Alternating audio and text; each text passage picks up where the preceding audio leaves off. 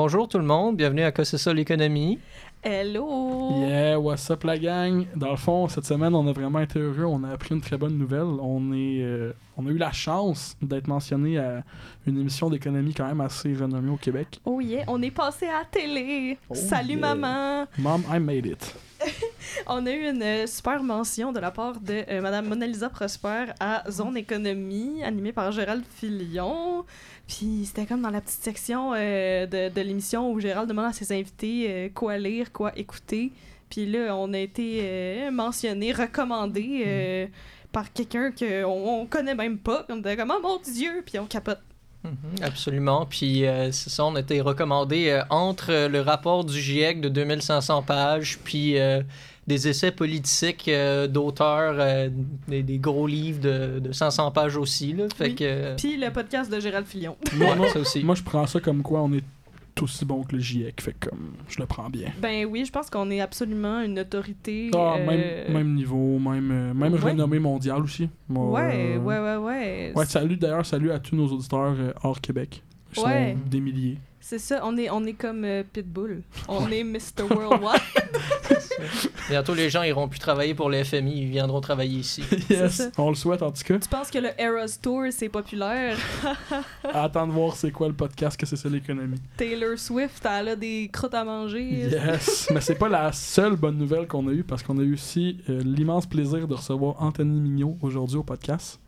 Oh que oui. Euh, Anthony Mignot, qui est euh, un ancien président du REUS, notamment, du regroupement... C'est quoi, re- regroupement? Regroupement des étudiants en économique de l'Université de Sherbrooke. Exactement, dont le, le, le présent président est quelqu'un que on sait pas trop c'est qui. Là. Ouais, quelqu'un qui anime un podcast d'économie pour l'Université de Sherbrooke. Là, pas, euh, Un espèce de bizarre. là. Ouais, c'est ça. Quelqu'un que je vous, je vous conseille pas de fréquenter. Là. Non, c'est ça. Pas, pas, pas sortable, pas sortable.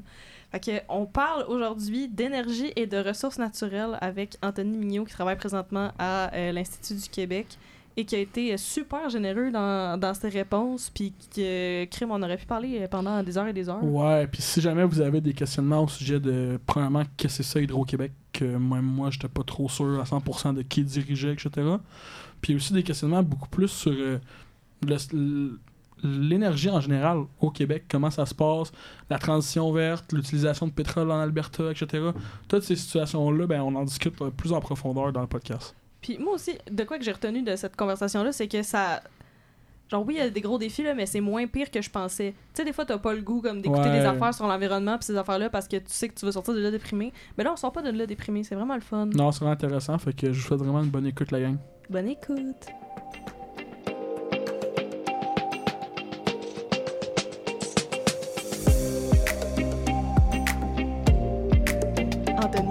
Salut! Salut, ça va?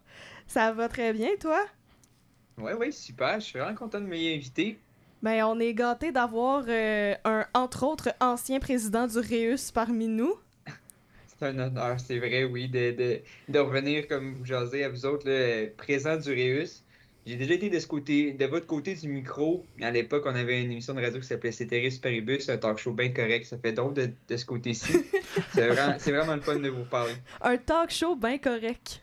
Ouais, ouais, ouais. Wow, on devrait euh, rajouter ça comme slogan euh, en, en l'honneur. Que c'est ça l'économie, un podcast bien correct. Un podcast bien correct. Je sais pas si c'est le meilleur move marketing, par exemple, mais comme... Ben, je sais pas, là, Ben- là euh, on, on a déjà une compagnie de t-shirts qu'il faut qu'on parte, ça a Ouais, l'air, c'est là. sûr, c'est sûr. Tout cas, on pourrait mettre ça dessus. Mais à part avoir été président du REUS et avoir animé, euh, avoir été un pionnier de la radio et de, du contenu audio à teneur économique, euh, peux-tu nous parler un peu de toi, de ton parcours? Mais oui, c'est ça. Ben là, c'est déjà dit. Je suis un ancien étudiant de l'Université de Sherbrooke. Puis euh, j'ai aussi été étudiant au HEC. J'ai fait mon mémoire avec Pierre-Olivier Pinault, qui est un spécialiste là, des questions énergétiques ici au Québec. Puis avec Justin Caron, qui était aussi professeur à- au HEC. Euh, j'ai fait un petit passage à la Banque du Canada. J'ai travaillé là-bas euh, pour, euh, entre autres participé à leurs travaux sur l'évaluation des impacts des changements climatiques. J'ai travaillé un peu aussi sur les ressources naturelles euh, à la Caisse de dépôt. Mais plus récemment, je me suis joint à l'équipe de l'Institut du Québec. Je suis, en fait, je suis économiste à l'Institut du Québec. Puis l'Institut, en fait, c'est un think tank slash aussi ancien centre de recherche qui était affilié au Conference Board pour euh, qui s'intéresse aux questions chaudes de l'actualité pour la macroéconomie du Québec. Puis on se concentre sur les questions de main-d'œuvre, sur les questions qui, qui, permettent la création de richesses au Québec, puis sur l'amélioration du, du, du, niveau de vie des Québécois, pas seulement au niveau matériel, mais aussi du bien-être social. Puis qu'est-ce qui t'a intéressé de prime abord à la question de l'énergie puis des ressources naturelles? Ben, je pense que c'est un thème qui nous rejoint beaucoup, les jeunes. Comme on est très, très sensible euh, à notre impact environnemental, à notre empreinte énergétique et tout ça. Puis, euh, plus que je m'intéressais au sujet, plus que j'avais de questions. Puis, ça m'a vraiment amené comme à, m'intéresser à ces, à ces sujets-là. Et c'est un peu un concours de circonstances aussi parce que je me suis joint à des équipes qui s'intéressaient beaucoup à ces questions-là. C'est vraiment un, sujet chaud, euh, à la fois comme dans les institutions financières, euh, auprès des gouvernements, puis on en, entend, on en entend beaucoup parler dans les médias. Il y a une consultation publique en ce moment sur le développement euh, de notre énergie propre au Québec. Donc, c'est à travers comme ce, tout ce, cet engouement-là médiatique et public là, des, énergies que je que je me suis joint à, ce sujet-là. Ah bon, on dirait que quand on se met à s'intéresser à ça, ou genre, euh, ah, euh, je me tente un cours, puis tu dis, ah, je vais faire mon travail de session sur X, Y, Z sujet en énergie ou en ressources naturelles. En vrai, c'est tellement intéressant, mais tu finis par mettre tellement de temps là-dedans que, parce qu'il y a hein? tellement d'informations, puis c'est comme jamais fini ça ne finit plus ce sujet-là. Pour vrai, là, je suis tellement content d'en parler avec vous autres à soir, parce que oui, effectivement, comme on pourrait en parler comme ça une semaine de temps, votre podcast, il, je sais pas, c'est, c'est quoi, c'est une heure d'habitude? Non, c'est sûrement pas une semaine. Ouais, c'est ça. Mais, euh, mais on booké à un c'est ça.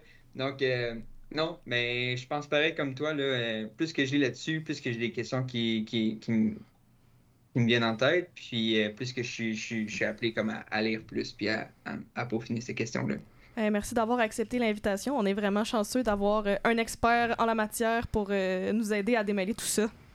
Yes, puis nous, mm. on se demandait aussi, avant d'entrer vraiment dans le vif du sujet sur l'énergie plus au Québec, on se demandait comment nos auditeurs, comment la population en général serait capable de poser des petits gestes au quotidien au niveau de l'énergie pour avoir des impacts positifs sur l'environnement qui nous entoure, surtout en, en ces temps de feu de forêt? Là? c'est clair. Hein? Euh, c'est une super bonne question parce qu'on se demande souvent quel impact, quel comportement en fait ont le plus d'impact euh, bénéfique sur notre environnement. Euh, on, a, on est comme très touché par la question, puis c'est pas toujours facile d'identifier comme les meilleurs comportements. Puis je veux déboulonner comme certains mythes, puis comme orienter justement vers des comportements comme plus, plus éco-responsables auxquels on pense pas toujours. mais tu sais, comme outre les classiques comme la réutilisation des produits de consommation courante, euh, éviter les produits à utilisation unique comme les pailles, les bouteilles de plastique, euh, manger, manger local, biologique, puis à sa fin pour éviter le gaspillage alimentaire, c'est comme des solutions qu'on a entendues souvent puis qui sont comme très efficaces pour réduire notre empreinte écologique. C'est selon le, dernier rapport du GIEC, juste changer nos mauvaises habitudes alimentaires, donc comme commencer à manger plus local et éviter comme de gaspiller, ça peut, avoir autant d'impact sur la réduction de la pollution atmosphérique que, la restauration des écosystèmes qui ont été détruits par la, déforestation et la reforestation des, forêts à travers la planète. Euh, qu'on a vu jusqu'à maintenant. C'est assez, important, en fait, ce que ça peut avoir comme impact. Puis on le néglige un peu parce que ben, quand on est on est tout seul chez nous à, s'imaginer comme qu'est-ce qu'on peut faire pour, pour, aider la planète, ben euh, avoir une, alimentation comme plus réfléchie, puis éviter de, le gaspillage alimentaire, ça a quand même son impact. Oh my god! Ouais, c'est fou. Je m'attendais hein? pas à ça parce que des fois, à force de d'entendre parler de façon assez genre pessimiste de l'écologie et tout, tu finis par te te rentrer dans la tête d'être comme désillusionné, de faire comme ah ouais, mes petits gestes, genre je continue à les faire parce que j'ai une bonne conscience, mais en réalité ça change rien parce que non. Mais non, si, si on s'y met tous sérieux, ça va faire quelque chose. Ouais. Mon Dieu. Ouais, c'est la force du nombre qui va, c'est la force du nombre qui, qui va régler cette question. vraiment là parce que ben, c'est vrai surtout au Québec mais beaucoup des, des efforts qui, qui, nous restent à faire euh, dans la transition écologique euh, vont se faire comme dans nos maisons dans nos appartes. Euh, on, a une, on, a une, industrie qui s'est beaucoup numérisée. On a qui sont plus aussi polluantes qu'avant. Mais le, principal euh, secteur, on va en reparler plus tantôt, là, mais le principal secteur émetteur des GES au Québec, c'est les transports aujourd'hui. C'est comme de réfléchir aussi comme à ces comportements-là et tout ça. Mais euh, avant d'aller dans les transports, comme pour, pour se focaliser plus sur euh, le Québec puis notre utilisation d'énergie, il y a comme deux trucs qui, qui, marchent bien. on consomme énormément d'énergie au Québec pour le chauffage on en consomme 15 fois plus pour chauffer nos, maisons que pour s'éclairer. C'est énorme. Fait que, tu sais, comme euh, vraiment de, moduler comme la température de notre appart, si c'est nous qui payons la facture, comme c'est encore plus encourageant, euh, la température de, nos maisons et de nos appartements, ça a quand même son effet sur la consommation d'énergie. Surtout que ça prend cinq fois plus d'énergie, comme réchauffer une pièce d'un degré que de la refroidir d'un degré. Le chauffage, c'est vrai que ça prend beaucoup d'énergie, je le répète. Puis, euh, donc, d'être conscient de, l'utilisation d'énergie pour le chauffage, c'est important.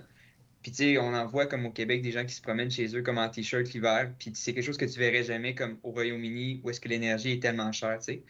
Fait que euh, c'est d'avoir ça en tête. Puis, euh, un truc aussi qui se discute de plus en plus souvent, c'est que les substituts véganes, quand on parle d'alimentation, ne sont pas toujours euh, plus écologiques au niveau de l'alimentation que, le, produit, euh, le produit comme original, si on veut. La, la production de, protéines, par exemple, euh, de poulet, de porc ou de poisson, peu de GS, tandis que les substituts véganes émettent quand même beaucoup de GS par le fait qu'ils sont très transformés. C'est toujours mieux au final si on a un régime vegan, si c'est une stratégie qu'on prend, nous, pour réduire notre empreinte, de consommer les produits tels qu'ils sont cueillis.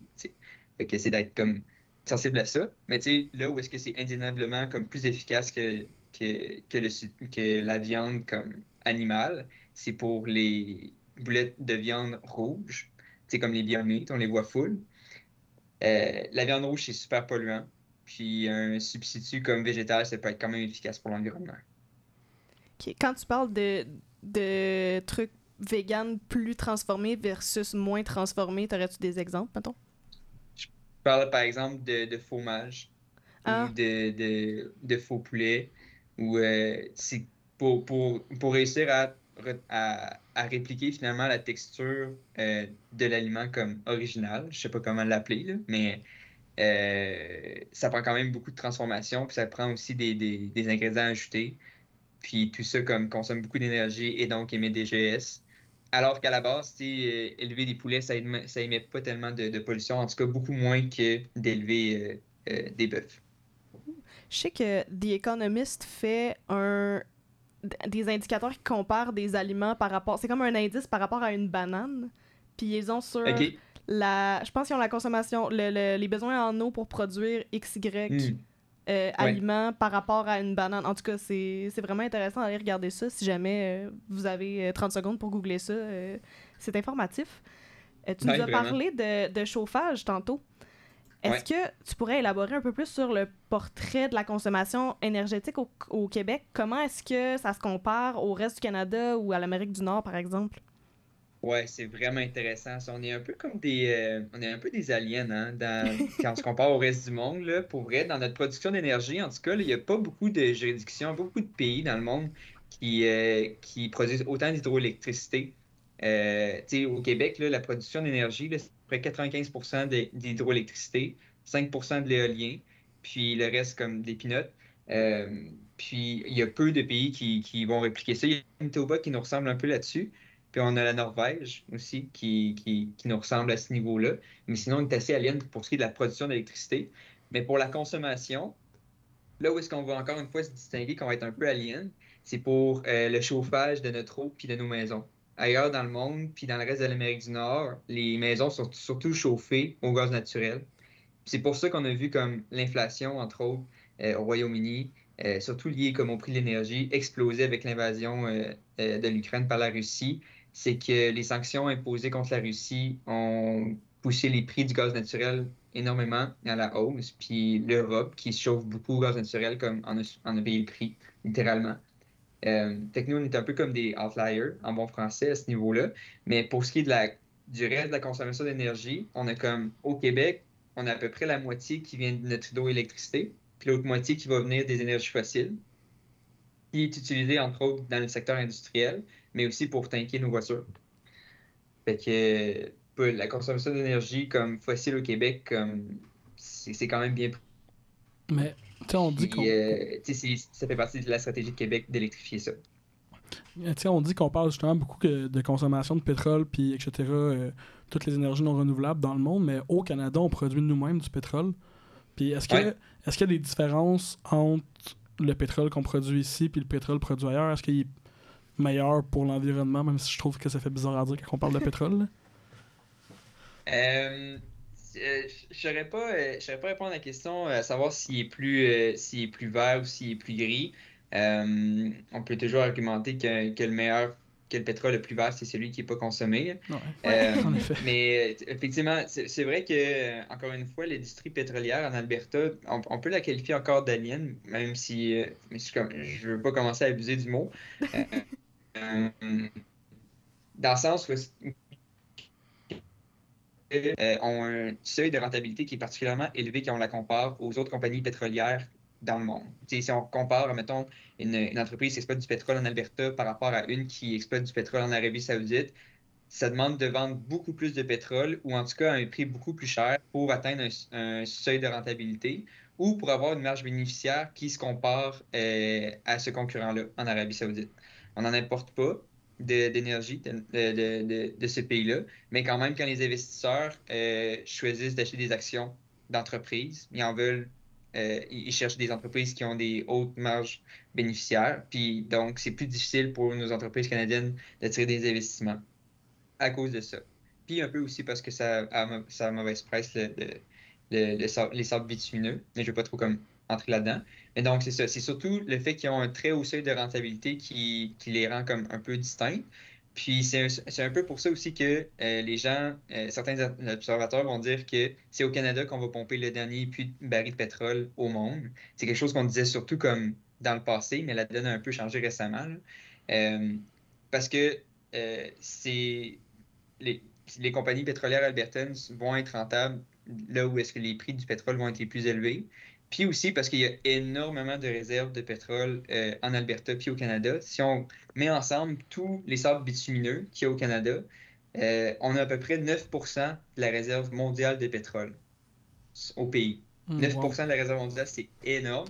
Mais de ce 9 %-là, il y a à peu près 1% de la réserve mondiale. Donc, il y a à peu près le neuvième euh, de, de, ce qu'on peut exploiter au Canada qui est effectivement exploité. Entre autres parce que, ben justement, comme je le disais, ça demande un haut seuil de, on a des hauts seuils de rentabilité au Canada. Ça coûte très cher exploiter notre pétrole.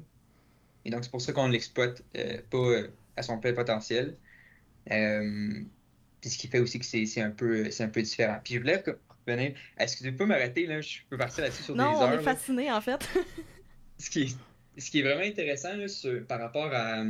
Quand, quand je parlais d'un changement de donne au niveau du dernier baril de pétrole qui va être, qui va être exploité, c'est que avant, jusqu'à la crise financière de 2008 environ, on parlait beaucoup de pic pétrolier. On parlait d'un moment où est-ce que euh, la production de pétrole atteindrait comme un, sommet parce qu'on euh, n'en aurait plus. Puis ce, narratif-là a complètement changé euh, au sortant de la crise de 2008, entre autres parce que ben, la demande mondiale pour le pétrole s'est temporairement estompée avec la crise économique, mais aussi avec le développement et l'utilisation de nouvelles technologies comme le gaz de schiste, qui a décuplé les réserves de pétrole dans le monde. Juste aux États-Unis, avec l'utilisation du gaz de schiste, il y a maintenant 60% plus de pétrole qui est exploitable dans le pays. C'est énorme, pour dire. Donc, euh, on est vraiment venu à un moment où est-ce qu'on est capable, où est-ce qu'on peut dire qu'il euh, manquera vraisemblablement jamais de pétrole. Et c'est pour ça aussi qu'on a commencé à observer euh, des prix de l'énergie et du pétrole, des prix relatifs par rapport aux autres biens de consommation puis au prix des autres services qui ont à peu près plafonné. Ça a changé avec l'invasion de l'Ukraine, mais on se retrouve encore aujourd'hui avec des prix de l'énergie, euh, outre l'invasion ukrainienne et, tout ça, euh, qui sont assez faibles, ou en tout cas beaucoup plus lentement qu'on l'observait avant 2008. Donc, c'est un peu ce qui va faire mal à long terme euh, en Alberta. Puis c'est un peu pour ça aussi qu'on n'a pas vu de, de projet d'investissements importants en nouvelles capacités de production d'énergie en Alberta depuis des années. Et là, le fait que on, le monde sait maintenant qu'on a plus de réserves de pétrole et d'énergie fossile qu'on pensait, Mhm. euh, bon, certains pourraient voir ça comme un, un bon signe à, à plusieurs points de vue, puis c'est bien correct, mais d'un autre côté, je me dis, ça nous enlève euh, le coup de pied au derrière qu'il nous faudrait pour vraiment faire une transition vers les énergies renouvelables. Fait en bout de ligne, j'imagine que ma question, c'est c'est une bonne affaire, dans le fond? Ça dépend, dépend à qui tu le demandes. Là. Euh, mais euh, effectivement, le, un des freins au développement de nouvelles technologies vertes, ou en tout cas au déploiement à grande échelle d'é- d'énergie renouvelable, c'est euh, ça va être les, les faibles coûts d'énergie. Euh, les, investissements massifs qu'on a vus dans les énergies renouvelables euh, dans les dernières années ont beaucoup, beaucoup réduit le coût de, de, l'énergie qui est produite par le solaire puis par l'éolien. C'est incroyable comment ça diminue tellement rapidement. Puis c'est c'est quelque chose qui peut mettre un frein justement à l'expansion de, de ces technologies-là. Parce que le gaz euh, puis le pétrole devient, reste comme encore euh, euh, économiquement intéressant. Euh, mais de toute manière, au final, une, voiture électrique consommera toujours à peu près cinq fois moins d'énergie qu'une voiture à essence. C'est donc dire qu'il y a énormément d'énergie qui se perd dans une voiture thermique, dans une qu'on appelle en, termes scientifiques dans, une véhicule, dans un véhicule à combustion, à essence, et beaucoup euh, en chaleur. Beaucoup d'énergie qui dans la combustion de l'essence qui n'est pas utilisée pour faire avancer le véhicule. Et donc, c'est pour ça que beaucoup d'observateurs s'entendent pour dire que malgré les bas prix du pétrole et de l'essence, euh, toujours en termes relatifs, euh, ben, c'est une technologie qui, qui est révolue puis qui va se faire remplacer par les voitures électriques, là, ultimement. Ok, ben c'est vraiment intéressant, ça, par exemple, de voir qu'une voiture à- électrique, on entend souvent dire que la voiture électrique est peut-être pas moins polluante que la voiture à essence, etc. Fait que je trouve ça Ouais. intéressant qu'on qu'on voit que c'est quand même vrai que la voiture électrique, elle nous sauve de l'énergie. Puis aussi, euh, ce que je me demandais, c'est dans, dans un monde idéal où on réussit à, à, à genre pas frustrer les Albertains, puis on réussit à comme calmer tout ça, la consommation de pétrole, puis on réussit à ch- switcher vers une énergie plus verte, quelle, quelle nouvelle source d'énergie verte on pourrait anticiper euh, d'utiliser au Canada, mettons, mis à part l'hydroélectricité du Québec? Euh, ouais, c'est vrai. On, on, on peut pas dire aux Albertains quoi faire, ils sont, sont assez grands pour ça. Euh, la, la transformation de l'économie en Alberta est déjà en marche, puis ils ont beaucoup de stratégies pour, pour y arriver. Mais ouais, ça, sur les nouvelles euh, énergies, sources d'énergie verte qu'on pourrait anticiper là, pour le Québec, là, euh, super bonne question. On peut considérer le lien puis le solaire déjà comme des, des, des technologies relativement nouvelles. euh, il y a, y a y a à peine, genre, il y a moins de 10 ans, la part de la production mondiale d'énergie qui était associée à l'éolien ou au solaire était comme d'à peu près 1% pour chacune des technologies. Puis ensemble, combinés ensemble, aujourd'hui, on est à peu près à 12%. Ben, c'est- c'est- Il y, a- il y a moins de 10 ans, comme on, il n'y en avait à peu près pas de, de solaire puis sur- dans la planète. En fait, il y avait surtout très peu de, de solaire. Fait en ce moment, comme je le disais un peu plus tôt, il y a des consultations publiques euh, pour le développement comme des énergies renouvelables et des énergies propres au Québec. Puis c'est certain que dans l'installation de nouvelles capacités de génération d'électricité, on va réfléchir à peut-être installer des panneaux solaires puis des éoliennes. Pour l'instant, l'éolien, ça représente à peu près 5% de notre production d'électricité. Est-ce que cette part-là est appelée à grandir? Est-ce que c'est la, stratégie la plus efficace à, à employer? Même chose pour le solaire. Fait qu'il y a quand même beaucoup de potentiel dans ces technologies-là qui sont déjà en train de se faire déployer un peu partout sur la planète, puis qui, qui bénéficient d'énormément d'investissements de la part des gouvernements qui veulent comme réduire leur empreinte carbone. Mais sinon, je veux parler quand même aussi de l'hydrogène. Le focus un peu, genre, quitté de cette source d'énergie-là. Euh, c'est une source comme d'énergie qui est très, très, très embryonnaire, là, je dirais, là, comme en- dans son stade de développement. là. Mais c'est vraiment intéressant de savoir comme, comment est-ce que ça se fait, puis c'est quoi l'utilité que ça a, puis comment est-ce que ça pourrait être utilisé au Québec. Euh, pour faire de l'hydrogène, puis là, je vais, je vais sortir nos cours de sciences de son 4, 5. là. Ouh. Euh, il y a deux manières de le faire. Il y a, euh, on peut le faire par vaporeformage du méthane, ou on peut le faire par euh, par dialyse. Donc, en fait, par, par production d'électricité par l'eau. Donc, on peut. Le, le vaporeformage, qu'est-ce que c'est? C'est une réaction chimique entre le méthane ou d'autres produits de gaz naturel. puis, il est mélangé avec de la vapeur d'eau. Ça crée un gaz de synthèse qui est composé d'hydrogène et de CO2. Puis, on purifie ce gaz-là pour retenir finalement l'hydrogène. Ce que ça a comme utilité, cette source d'énergie-là, c'est qu'elle est plus facilement stockable que l'énergie solaire, par exemple. S'il fait nuageux ou s'il ne vente pas pour une éolienne, euh, on ne produit pas d'énergie. Tandis que euh, l'hydrogène peut être stocké sous forme gazeuse ou, euh, ou liquéfiée, puis être réutilisé plus tard pour produire de l'énergie dans des, par la combustion, par exemple. Sinon, on peut aussi l'utiliser par, euh, justement, comme en la produisant directement de l'eau, de l'H2O, en séparant, les molécules, en séparant la molécule, on peut créer une, une molécule d'OH et une molécule d'hydrogène qui est retenue pour être utilisée ensuite. Tout ça consomme énormément d'énergie. Puis, euh, dans le vaporeformage, on produit du CO2, comme je le disais un peu plus tôt. Ouais, c'est ça, j'étais pour dire, il va où le CO2? C'est dans l'air. Ah, donc, le vaporeformage, donc c'est ça. Les, le vaporeformage émet des CO2, donc produire de l'hydrogène, dépendamment de, la technologie que tu emploies pour le produire, ça peut produire des GES. Mais euh, là où est-ce que l'hydrogène a le plus de critiques, puis là où est-ce que les, les, observateurs ne s'entendent pas à dire que c'est vert, c'est que euh, tu ne, la combustion de l'hydrogène, ou en tout cas l'utilisation de l'hydrogène, par exemple, pour faire avancer un véhicule, ça émet pas de GES, ça émet que de la vapeur d'eau mais ça demande énormément d'énergie pour la produire. Puis comme la plupart de notre énergie, de notre électricité, vient de la combustion du charbon et du gaz naturel, bien, indirectement, l'hydrogène produit quand même beaucoup de GES. Donc, dépendamment de la technologie que tu emploies pour faire de l'hydrogène, euh, si euh, ton hydrogène est produit par vaporeformage, puis que tu produis ton énergie dans, dans ton charbon, tu vas avoir à peu près la même efficacité énergétique qu'une voiture hybride.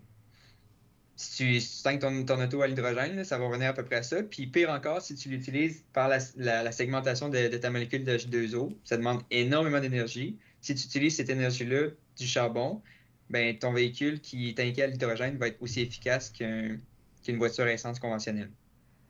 Donc, c'est vraiment pas clair que c'est une solution verte, parce qu'on parlait de solution verte. Mais dans le cas du Québec, ce qui est intéressant, c'est que notre énergie produite émet pas de GES. Donc, les émissions indirectes de l'hydrogène sont nulles. Et donc, c'est pour ça que c'était une solution qui a été comme discutée beaucoup l'année dernière, mais c'est encore très, très coûteux. C'est très, très embryonnaire. Puis on voit très peu d'utilisation à l'échelle mondiale. les derniers rapports que je voyais montraient qu'il y avait environ 40 000 véhicules dans le monde qui était, qui, qui était carburé à l'hydrogène. 40 000 véhicules dans le monde, on était à, à plusieurs milliards de, véhicules à essence.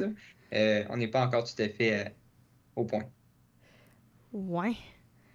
Puis, tu parlais du fait que c'est encore euh, embryonnaire, puis il me semble qu'il y a plein de solutions, pas juste en ce qui concerne l'énergie nécessairement, là, mais on voit plein de super innovations que quand on les présente, on a l'impression que ça va régler tous les problèmes, puis c'est ultra mm-hmm. cool mais ça a de la misère à euh, atteindre une échelle assez grande pour euh, faire les changements qui nous sont comme promis ou qu'on se permet d'espérer justement. Pourquoi selon toi? Ben, j'en parlais un peu plus tôt. Je pense qu'une des raisons qui explique ça, c'est les prix relativement faibles d'énergie, ou en tout cas, les, le prix de l'énergie qui a arrêté de, de, monter à des rythmes comme aussi importants qu'on le voyait comme avant la crise de 2008. Mais euh, D'autres raisons qui vont expliquer ça, c'est comme je le disais un peu plus tôt, comme le coût de ces nouvelles technologies-là. C'est ce qui a fait que l'éolien et le solaire s'est mis à se développer si rapidement euh, par rapport à d'autres formes d'énergie. C'est vraiment parce qu'on est arrivé, à force d'investissement massif dans ces technologies-là, à réduire les coûts d'énergie qui sont produits au solaire puis à l'éolien pour le rendre comme économiquement viable. Puis, mais tout ça a pris comme beaucoup de temps. ça fait comme des décennies que la technologie comme de l'éolien et du solaire comme a été inventée, mais c'est que tout récemment que euh, des projets comme d'envergure euh, sont économiquement comme rentables. Puis ça va prendre beaucoup de temps. Moi, j'anticipe que ça va prendre beaucoup de temps pour que des projets d'hydrogène et de séquestration du carbone, par exemple, parce qu'on n'en a pas vraiment parlé, euh, deviennent Ah. aussi comme économiquement euh, viables puis déployés à grande échelle. C'est vrai, parce que parlons-en de séquestration de carbone, justement. euh, dans beaucoup de scénarios du, du GIEC, là, tous les 1,5 degrés de ce monde, la séquestration Mm. de carbone, ou les- du moins les émissions négatives, une, une manière de, de compenser ce qu'on va émettre, est essentielle pour qu'on atteigne les cibles. Mais dans le fond, Oui. les, le GIEC et bon, les gens qui font ces prévisions-là euh, tablent sur une technologie qui n'existe pas, en gros, ou qui existe, mais Mais- pas assez à grande échelle. Euh, c'est, ça existe, mais ça aussi, c'est très embryonnaire. On a déjà des, euh, il y a déjà des, des, des stations de séquestration de, de carbone euh, au Canada, aux États-Unis, dans, dans, dans toutes sortes de pays dans le monde. Mais euh, ils ont de la difficulté à atteindre leur objectif de réduction des GES. Puis ça se fait toujours comme euh, avec l'accompagnement de souvent euh, d'investissements publics massifs. Ah, parce que c'est très coûteux aussi, si je bon. me souviens bien. Là. Ouais. aussi comme c'est très très coûteux encore aujourd'hui. Et donc, euh, c'est ça. la meilleure manière de séquestrer du carbone, c'est avec des arbres. Il y a, il y a- des pays qui ont développé aussi des stratégies de reforestation. Ce qui est intéressant avec, avec la, la- la- la réduction des, émis- des, des émissions par le secteur de la foresterie, c'est que quand on a une table en bois, euh, si on la touche, on a essentiellement une table formée d'atomes de carbone du carbone qui, qui était emmagasiné comme de l'air. C'est de l'air qu'on a. L'arbre a pris de l'air comme qu'on avait dans, notre atmosphère, le figé dans un gros bloc, qu'on peut utiliser ensuite, par exemple, pour construire des maisons, puis de l'ameublement et tout ça. Puis, ce qui arrive quand on a des forêts matures, par exemple, c'est que euh, là, je fais outre comme tous les enjeux comme liés à la, biodiversité et les- les impacts écosystémiques.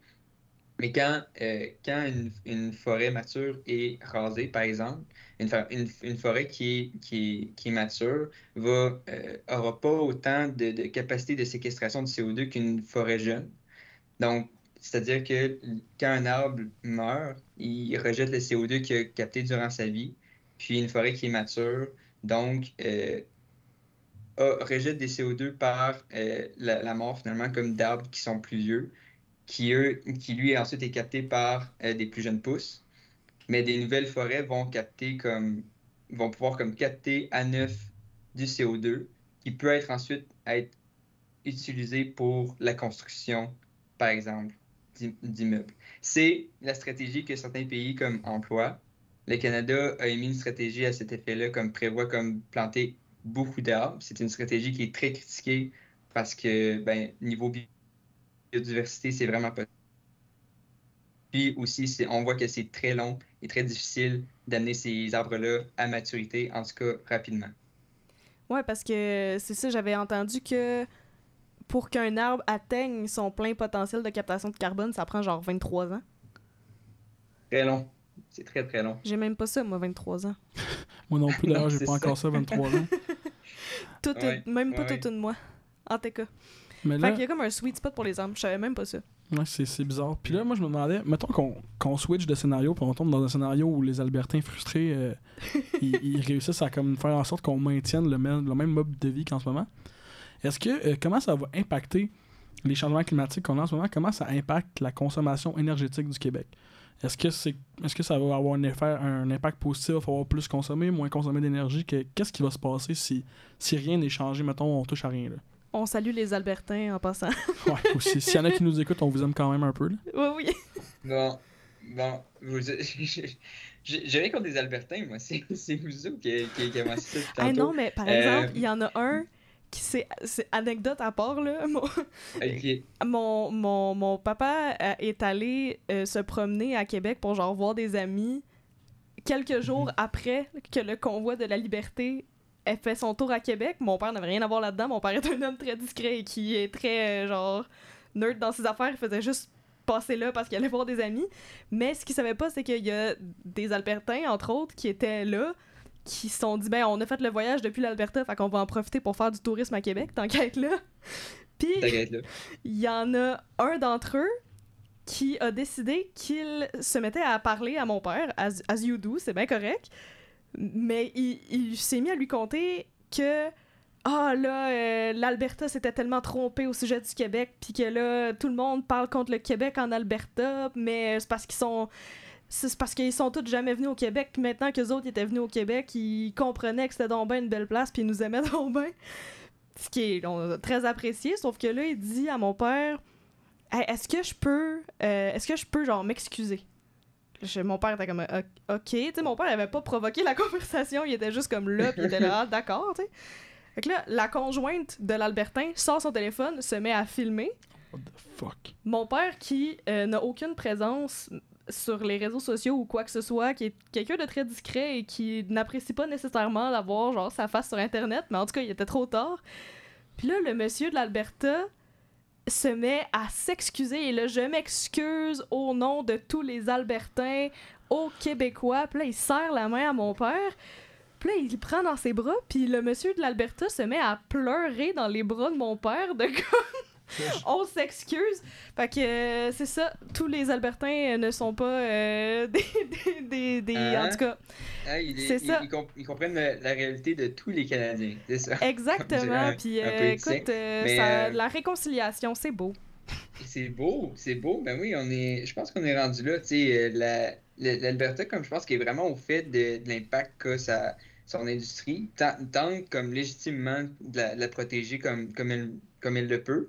Euh, mais, euh, mais non, c'est ça, tu sais, comme pour répondre à ta question, là, euh, genre, si, si rien n'est fait, comment est-ce que ça va changer comme notre consommation d'énergie? Ben, c'est certain que le réchauffement, en tout cas pour le Québec, ça va réchauffer nos étés et nos hivers. En réchauffant nos étés, ben effectivement, ça va augmenter notre consommation d'énergie pour climatiser. Mais en réchauffant nos hivers, on va aussi comme on va potentiellement réduire notre consommation d'énergie pour se chauffer. Et ça, il faut nuancer ça avec le fait qu'on prévoit qu'il y ait de plus en plus d'événements extrêmes qui vont se produire avec, le, avec les changements climatiques. Euh, l'épisode de verglas, comme on a vu euh, récemment, c'est entre autres parmi les, événements qu'on risque de, voir de plus en plus souvent euh, avec les changements climatiques. Donc, il faut nuancer ça avec ça. Mais ce qui va beaucoup changer notre, notre ce qui va beaucoup influencer notre consommation d'énergie aussi avec les changements, les changements climatiques, euh, c'est euh, les nuits tropicales, comme on appelle, les nuits chaudes. Parce qu'aujourd'hui, il y a beaucoup de gens, mettons, en appart ou, en- ou dans leur maison, qui n'ont pas de système de climatisation centrale, puis qui profitent des nuits plus fraîches pour refroidir leur appart, puis pas avoir besoin, comme c'est ça, justement, de climatiser comme de jour. Euh, ce qui, va faire mal, en fait, puis ce qui fait mal aussi sur la santé mentale puis la, productivité en termes économiques, là, comme des, des travailleurs, c'est les nuits chaudes, des, des nuits où est-ce qu'on n'arrive pas à, refroidir comme notre appartement puis à être plus confortable. Si les gens se mettent à consommer plus d'énergie pour refroidir des appartements qui sont plus chauds, mais aussi à utiliser, à consommer plus d'énergie parce que ben ils n'ont pas le choix d'installer des, des, des climatiseurs, le crime, on n'est pas capable de, refroidir la nuit. Euh, ça va doublement impacter notre, notre consommation d'énergie à ce niveau-là. Euh, puis finalement, il ne faut pas, euh, faut pas négliger non plus comme l'impact qu'aura les changements climatiques sur l'humidité. Ça va aussi impacter nos nuits, plus chaudes. Puis sur, euh, pour ce qui est de la production d'électricité, euh, ça va aussi impacter, euh, les, les, les précipi- les précipitations vont aussi impacter le niveau d'élévation des bassins hydroélectriques. Et donc, la production qu'on est capable de faire, ça va peut-être déplacer euh, les moments où est-ce qu'on est capable de produire plus d'hydroélectricité dans notre année, euh, quand est-ce que les bassins vont se remplir plus et tout ça. Effectivement, les nuits fraîches sont mon, mon seul salut en ce moment dans mon appartement. euh, donc, euh, On se comprend. oui, Ah oui, les, nuits comprend. fraîches font du bien. Les nuits fraîches, on les prend le plus souvent possible. Oh oui. Puis c'est vrai que quand il a fait chaud la nuit d'avant, euh, le stage en télétravail est un petit peu plus difficile euh, cet été, je confirme. Je savais Ouais, pas que c'était un phénomène documenté, par exemple. C'est le fun des bureaux climatisés quand même, hein? Oui. Ouais. Ah, on en profite. Mais euh, tu sais, c'est ça, genre, on, on parle un peu, on parle un peu de comment est-ce que les changements climatiques vont influencer notre, euh, notre consommation d'énergie. Mais euh, un truc sur lequel on est passé vite vite tantôt, c'est comment est-ce que genre, notre lutte au changement climatique va affecter notre consommation d'énergie. Tu sais, comme au Mhm. Québec, la décarbonation, ça va beaucoup passer par les véhicules électriques. Là, tantôt, j'ai dit que euh, une, une voiture électrique, ça consomme beaucoup mieux- moins d'énergie euh, pour la faire avancer qu'une voiture à essence. Mais tu sais, il ne faut pas oublier que euh, la production des batteries de véhicules électriques, ça prend beaucoup d'énergie. C'est quand même assez polluant. Et donc, comment est-ce qu'on comment est-ce qu'on marie euh, tout ça? Ben, tu sais, ça reste quand même que au Québec, selon les dernières analyses de cycle de vie qui, se sont faites, euh, c'est plus écologique d'avoir une voiture électrique en tout point après à peu près comme 90 000 km de parcouru. Puis après 40 000 km de, parcouru, une voiture électrique, c'est plus efficace au niveau GS qu'une voiture à essence. Le portrait est vraiment pas pareil partout. Dans des places comme en Alberta ou aux États-Unis, euh, ou même en Colombie-Britannique, qui importe l'électricité produite au charbon ou au, gaz naturel euh, en Alberta, euh, une voiture qui est électrique, qui est chargée à de l'électricité produite au charbon ou au gaz naturel, c'est pas beaucoup plus efficace au niveau GES qu'une petite voiture à essence. Ça aussi, faut se le rappeler. Mais au Québec, on a de la chance. L'électricité qu'on consomme euh, est renouvelable. Fait que pour ça, les voitures sont presque systématiquement comme plus éco-énergétiques euh, que, les voitures à essence.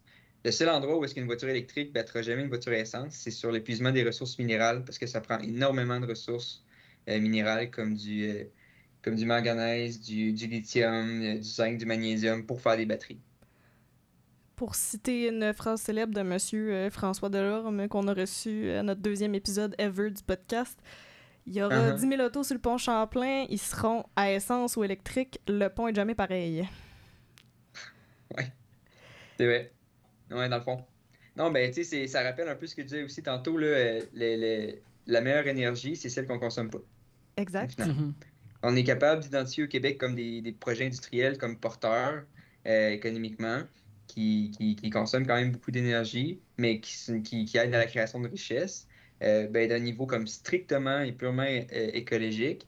effectivement, comme il n'y a, pas de solution parfaite. Est-ce qu'il y a un pays ou un endroit dans le monde qui serait un, exemple à suivre? Tu sais, mettons, en, éducation, les pays scandinaves sont toujours cités. Est-ce qu'il y a mm-hmm. une région qui est l'équivalent de ça pour euh, la consommation d'énergie? Ben, ça, demande, ça, dépend beaucoup de ce à qui on veut ressembler. Euh, je pense que si on pose la question à un Américain ou à un Albertain, encore, je ne veux pas les, les, renommer, mais leur, réponse ne sera pas la même. Ils ne voudront pas ressembler aux, mêmes personnes nécessairement. On a tous l'idée de, de comme nos activités, mais le modèle qu'on veut prendre, les stratégies qu'on veut mettre en place vont, vont, vont différer. Euh, je pense qu'on peut être vraiment fier quand même au Québec du fait qu'on produit notre énergie comme de manière renouvelable. Puis euh, c'est quelque chose qu'on oublie ou qu'on a arrêté de, comme de mettre de l'avant, je pense, je trouve récemment, je parle d'un niveau très personnel. Moi, je pense que, tu sais, on, on, je pense que beaucoup gagneraient comme à nous copier nous plutôt que nous copier genre des autres. C'est vrai. Mais pour ce qui est de la consommation d'énergie, euh, on est très énergivore. Euh, si on, se, on, est, on a un mode de vie comme très américain à ce niveau-là. On, a des, on a des grosses voitures. Euh, qui parcourent beaucoup de kilomètres. On en a beaucoup, des voitures aussi, un peu comme les Américains.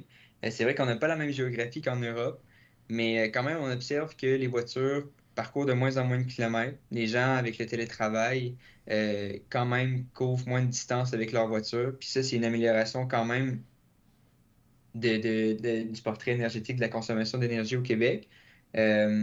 Mais tu sais, euh, effectivement, sinon, comme de, niveau de, consommation énergétique, ça va être comme les pays que tu as nommés, les pays scandinaves, euh, les pays européens. Mais ça, ça dépend vraiment de à qui on va ressembler. OK, puis dans, dans la transition verte qu'on essaie d'accomplir au Québec en ce moment, euh, mm. est-ce que est-ce que c'est vraiment l'hydroélectricité qui est la meilleure solution à, opter? Ou est-ce que justement on ne devrait mm. pas changer pour. ben, pas changer, mais focuser sur d'autres aspects comme l'éolien ou le solaire que tu as mentionné tantôt qui pouvaient être d'autres euh, options au Québec? C'est vrai. Non, ben, effectivement, on en a pas un peu parlé, là, mais euh, c'est ça. Il peut y avoir comme d'autres technologies comme l'éolien, c'est vrai, puis le solaire euh, qui peuvent être employés. Euh, par le passé, euh, en fait, jusqu'à tout récemment, on a misé sur l'hydroélectricité parce qu'effectivement, c'était une source d'énergie renouvelable. Puis on avait une très grande expertise au Québec pour développer comme cette technologie-là avec Hydro-Québec.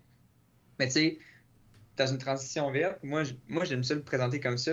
La, transition, la transition verte, pour moi, en tout cas, ça peut être soit l'électrification de notre mode de vie, ou soit l'amélioration de notre mode de vie par l'efficacité énergétique.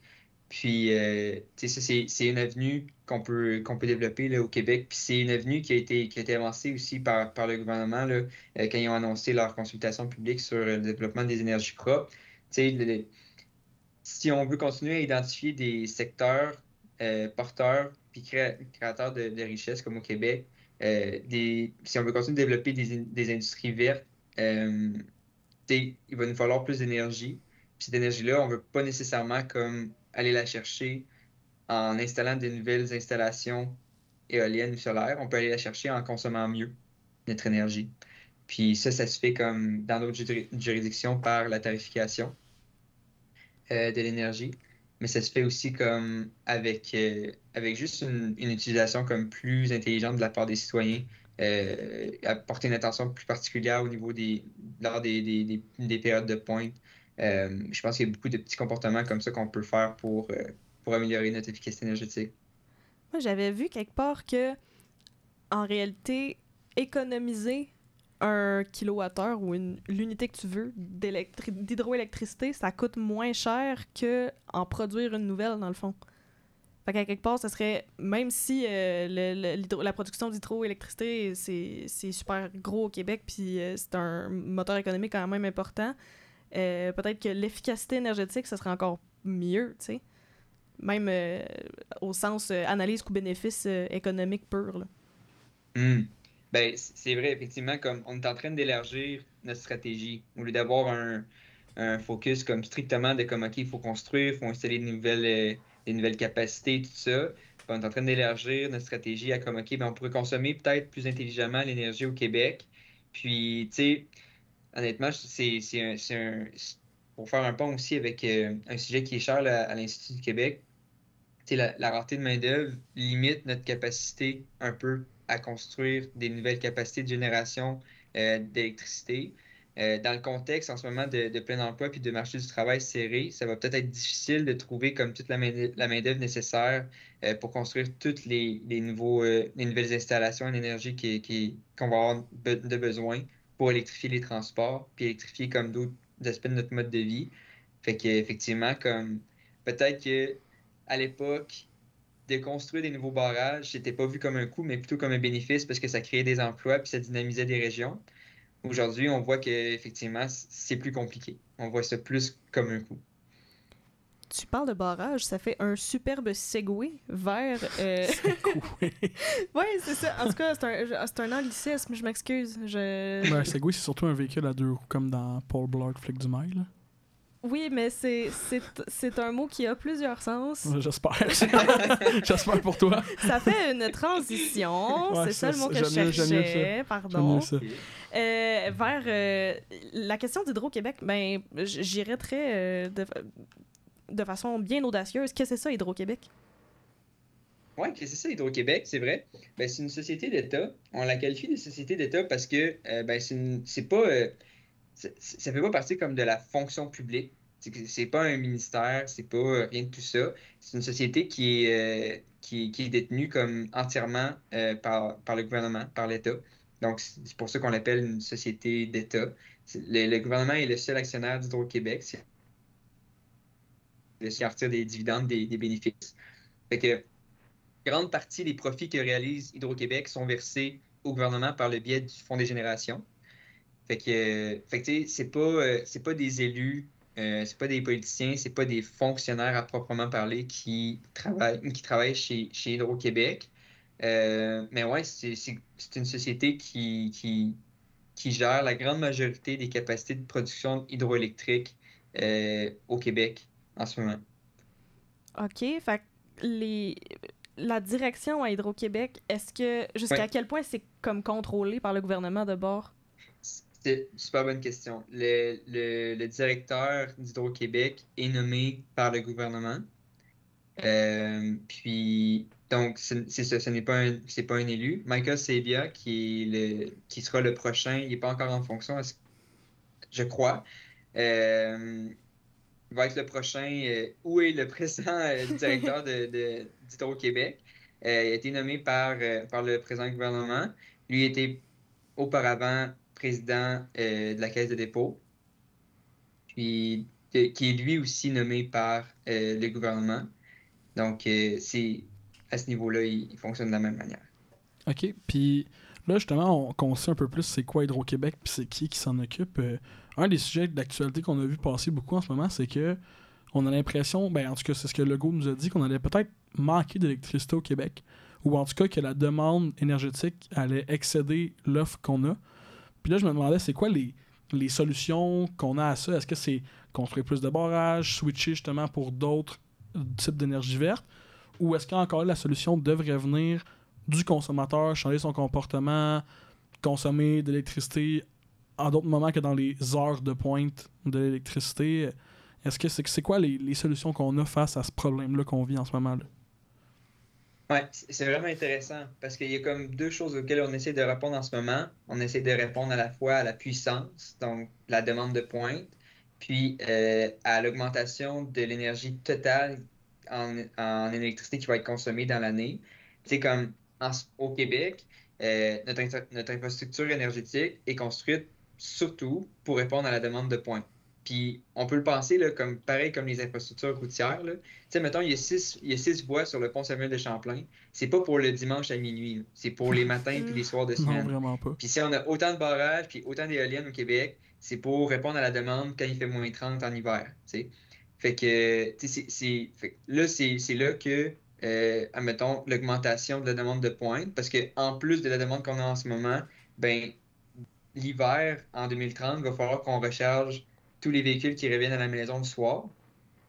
Euh, donc, ça va, comme pousser cette, cette demande de pointe, c'est ce qu'on appelle la puissance. Puis, pour améliorer un peu euh, le portrait énergétique, pour nous aider un peu à répondre à cette demande-là, on peut soit effectivement améliorer notre consommation, donc consommer moins d'énergie euh, avec les solutions qu'on a discutées plus tôt. Ça, ce serait l'équivalent de comme télétravailler pour une infrastructure de mm. transport. Quelqu'un qui reste chez eux pour travailler euh, ben, n'utilise pas les routes. Puis, on pourrait aussi déplacer notre, notre, euh, notre, consommation en dehors des heures de pointe. Donc, si l'heure de pointe est vraiment euh, le soir, en période de grand froid, mais ben, prendre sa douche le lendemain matin au lieu de prendre le soir même. Ces petits comportements-là, s'ils sont faits par plusieurs personnes, peuvent quand même avoir beaucoup d'impact. C'est un peu comme si, mettons, je sais qu'à un donné, je, je, crois qu'il y avait un cégep à Québec qui avait décidé tout d'un coup de faire commencer leurs étudiants comme plus tard pour comme un peu étaler les, heures de trafic comme sur les ponts. On n'en parle plus vraiment du trafic sur les ponts hmm. à Québec, mais, mais à l'époque, c'était un sujet plus d'actualité. Euh, et donc, ce serait à peu près la, même, la même réflexion. Fait que, tu sais, pour répondre aussi à la question en partie, là, on manquera pas d'énergie pour prendre sa douche chaude, au Québec. jamais on, va essayer de comme monter le thermostat puis que ça, ça, ça, répondra pas. Là. Ça, ça va bien aller. En ce moment, les consultations visent surtout à permettre au Québec de continuer d'identifier les, les, projets industriels porteurs pour l'économie du Québec qui vont demander beaucoup d'énergie propre parce qu'il y a un, intérêt grandissant pour l'énergie propre du Québec. Puis, euh, pour répondre à cette demande-là, euh, une des manières plus efficaces euh, d'y arriver, ce serait comme effectivement d'installer plus de capacité sur notre territoire, mais aussi de mieux consommer notre énergie. Oui, parce que il me semble qu'il n'y a pas si longtemps, là, juste quelques années, on n'arrêtait pas d'entendre qu'on avait des surplus dans notre production d'électricité au Québec. Puis là, à entendre le discours qui se passe, on est pas mal plus serré qu'on était. Moi, je me demande qu'est-ce qui s'est passé. Ben, la pandémie, entre autres, c'était un accélérateur de plein d'affaires. C'est comme cliché là, à cette heure de dire ça, mais comme on va en parler encore pendant longtemps. Là. Euh, c'était un accélérateur, entre autres, comme de la conscientisation des entreprises, comme sur leur, sur leur euh, empreinte carbone. Puis je pense qu'il y a beaucoup d'entreprises qui, euh, mettons, qui veulent attirer des investissements. Euh, il y, a beaucoup d'investisseurs qui veulent verdir leurs investissements. Puis donc, il y a beaucoup d'entreprises qui veulent verdir leurs opérations. Puis un des, un des moyens, ben, c'est de s'installer dans des juridictions où est-ce que la production d'électricité est propre. Puis pour ça, le Québec, comme c'est un, un, acteur important, puis euh, veut se placer donc comme, comme, euh, euh, comme pôle stratégique pour, pour ces entreprises-là. Ce qui est arrivé un peu aussi, c'est que à la vue de tous ces surplus-là, on a signé beaucoup de contrats d'exportation avec nos voisins. On est en train d'essayer de construire des lignes qui vont aller vers le Maine et le Massachusetts pour exporter, comme entre autres, les, ces, surplus-là qu'on a. Puis, euh, donc, c'est dire que peut-être que la stratégie dans le futur va se défocaliser comme l'augmentation, va se défocaliser des exportations, puis va plus aller vers euh, le, le- le support de l'industrie porteuse comme à l'intérieur du Québec. Donc, ce qui s'est passé, c'est à la fois un accroissement de la demande de la part d'entreprises internationales, la signature de contrats d'exportation, puis l'accélération aussi là, de transformation de, de- de la consommation d'énergie, comme notamment dans les transports. Les, les, la- les ventes de véhicules électriques comme progressent assez rapidement. Puis quand on parle de manquer d'énergie, c'est pas comme cette année, l'année prochaine, on parle de comme dans 10 à 15 ans. Mm. Mais il faut penser tout de suite à ces projets-là Mm. d'énergie parce que ça prend tellement de temps à les construire. Fait qu'on on rassure tous nos auditeurs, vous manquerez pas d'eau chaude en plein milieu de votre douche d'ici d'ici au moins 15 ans au Québec, en tout cas. Ou si vous Ouais, en manquez, ce sera pas à cause de ça. Ouais, c'est ça. Non, c'est Payez ça, votre c'est bill. c'est ça. Appelez pas le, appelez pas le PDG d'Hydro, appelez plus votre proprio. Pour isoler votre bloc comme du monde aussi, euh, d'ailleurs. Ouais, aussi. Mais oui, c'est ça. On, peut, euh, quand on parlait de solutions, là, parce que je peux vraiment pas m'arrêter. Euh, Non, mais on je- est tout oui, nous autres, là. Il y a, euh, tu sais, les, les, les, les récentes euh, constructions sont beaucoup plus éco-énergétiques que celles qui ont été faites. Moi, moi j'habite dans une vieille construction, entre autres à Montréal. En fait, je dis ça, presque tout le monde à Montréal vit dans des vieilles constructions. Je dis vieilles comme des, des années 80. Euh, fait donc, on améliore notre portrait énergétique au Québec avec nos nouvelles constructions qui sont plus éco-énergétiques. Je pense qu'on a beaucoup aussi à faire avec la rénovation de nos, de nos vieux bâtiments pour les rendre comme justement mieux isolés. Fait Puis, que là encore, c'est d'appeler votre proprio. puis là, on parle beaucoup de solutions que nous, en tant que consommateurs, on peut mettre en place euh, à échelle humaine, ce qui est vraiment cool Mhm. parce que ça nous donne des outils puis des, des trucs concrets que nous, on peut faire. Euh, mais je peux pas m'empêcher de me demander non plus la responsabilité de tout ça, puis le plus gros impact possible et imaginable, est-ce que c'est vraiment du côté des consommateurs ou est-ce qu'il y a aussi une part de responsabilité du côté de la production aussi, puis de la réglementation, puis de toutes ces affaires-là qui sont plus ou moins de notre ressort en tant que consommateur, que Mhm. tu sais, ça vaudrait la peine d'en parler aussi un peu, peut-être? Ouais, ben oui, il y a beaucoup de. tu sais, je- Il y, a, il y a beaucoup de centres de recherche, beaucoup de think tanks, un peu comme à l'Institut du Québec, qui sont en train de formaliser des, des puis de nommer des stratégies pour améliorer comme la réglementation, puis formuler des politiques publiques qui encouragent la transformation énergétique euh, au Québec, la, la transition écologique. Effectivement, comme il y a beaucoup, il y a- la responsabilité n'est pas à porter seulement sur les, sur les ménages. On en a parlé comme beaucoup à soir parce que comme on veut faire partie de la solution, puis Mhm. comme on veut savoir quoi faire pour, pour faire avancer les choses. Mais euh, il y, y a ce travail-là aussi qui est à faire au niveau des gouvernements puis des, puis des entreprises, parce que même si euh, même si on veut, euh, on veut copier, je sais pas moi, un, un Norvégien qui, euh, même si on est un, Albertain, par exemple, qui veut copier un, un Norvégien, euh, il, il, il- peut pas, il peut pas se plugger sur le réseau électrique de la Norvège. Effectivement, il y a un travail à faire Il est un euh, peu au niveau loin de la pour ça. transformation des entreprises, puis de la- du- un support là, au niveau des, des gouvernements qui, qui doit se faire là, de concert. Mais euh, moi, c'est vraiment mon fer de lance. Je pense qu'il faut vraiment pas sous-estimer l'impact individuel qu'on a dans cette transition-là. Puis c'est pour ça que je le rappelle tout le temps. Yay! Mon Dieu, sur cette note pleine d'espoir, je te poserais... Ça pourrait quasiment ça être la, ah, c'est la quote, mais on va quand même poser la question, je pense. Ouais. Euh, Ouais. Est-ce que on, on demande ça à tous nos invités si euh, Ouais. on a l'autoroute la plus euh, passante au Québec, euh, celle que tu veux, et on te donne un gros panneau euh, fluo avec tous les, les néons et les ampoules euh, euh, qui fonctionnent à l'hydroélectricité très très vite bien sûr, et que tu as un message à mettre dessus pour que tout, tout le monde le voit. Qu'est-ce que serait ce message? Ben, c'est- vrai que ce que je disais, comme c'était à, peu près- c'était à peu près ça. Non, mais je dirais comme sous-estime pas ton impact. Je pense que comme en ce- récemment, on a vu beaucoup de gens euh, comme euh, orienter le focus de la transition vers les entreprises, puis les gouvernements, puis je pense qu'il faut qu'on se demande comme qu'est-ce qu'on peut faire, nous, personnellement, comme pour ça. Puis on en a beaucoup à faire. Puis ça a l'air bénin comme tous les petits comportements qu'on change pour aider la planète, tout ça, mais comme je pense que c'est la force du nombre qui va nous, nous- sortir de cette crise-là climatique. Puis il faut pas sous-estimer notre impact. C'est c'est un très beau message. C'est- J'aurais j'aurais pas mieux dit, je pense. Ben, sur ces belles paroles, merci beaucoup, Anthony. Yes, merci d'être venu à notre podcast. Ça fait vraiment plaisir. Merci de l'invitation.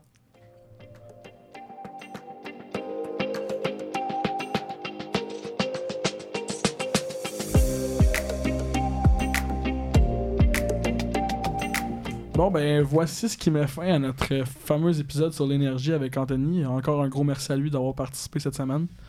Hey, C'était euh, vraiment intéressant. Mhm. Vraiment Puis- intéressant. Puis, by the way, si jamais on a des auditeurs albertains, je tiens à dire qu'on n'a rien contre vous. Euh, c'est juste qu'on on vous a pris en exemple parce que vous êtes la plus grande province productrice de pétrole, etc.